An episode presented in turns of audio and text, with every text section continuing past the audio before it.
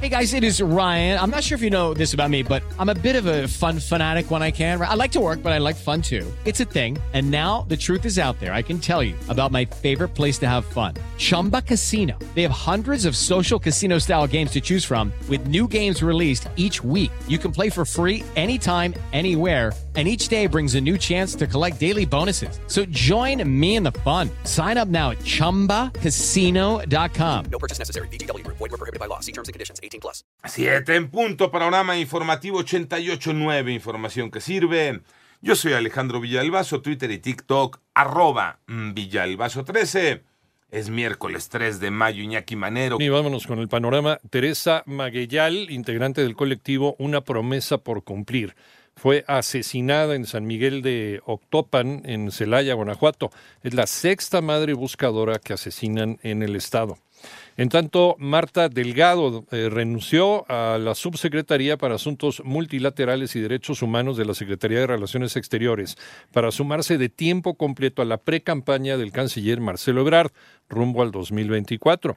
Y elementos del Instituto Nacional de Migración rescataron a 139 personas de origen centroamericano que viajaban hacinados en la caja de un tráiler, esto es en el estado de Nuevo León. El presidente de México se va contra la Suprema Corte por el Plan B electoral. René Ponce.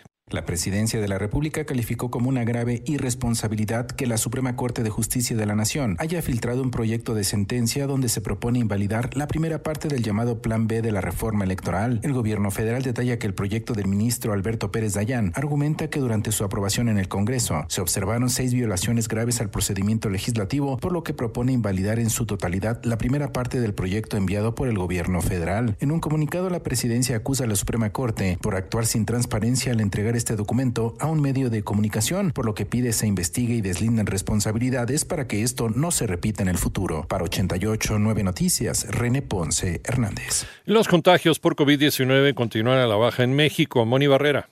La Secretaría de Salud informa que en la semana epidemiológica 17, que corresponde del 23 al 29 de abril, se registró un promedio diario de 890 contagios y 6 defunciones a causa del virus SARS-CoV-2. Es decir, se notificaron 10.714 nuevos contagios y 145 muertes por COVID en una semana, para un total de 7.587.643 casos confirmados y 333.913 defunciones. Con respecto a la Estrategia Nacional de Vacunación, la cobertura es de 84% en todos los segmentos poblacionales. Por grupos de edad alcanza 91% en mayores de 18 años. En 88.9 Noticias, Mónica Barrera. El panorama internacional, Francisco Oropesa, el mexicano acusado de asesinar a cinco personas, incluida una madre y su hijo de nueve años en una casa de Texas, fue detenido el día de ayer.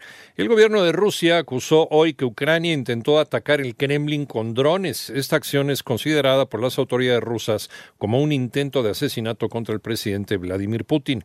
Y la compañía de Jesús en Bolivia pidió perdón por el escándalo de pederastia que involucra a un sacerdote jesuita español fallecido en 2009, quien confesó en su diario personal haber cometido múltiples abusos sexuales en colegios de La Paz y de Cochabamba.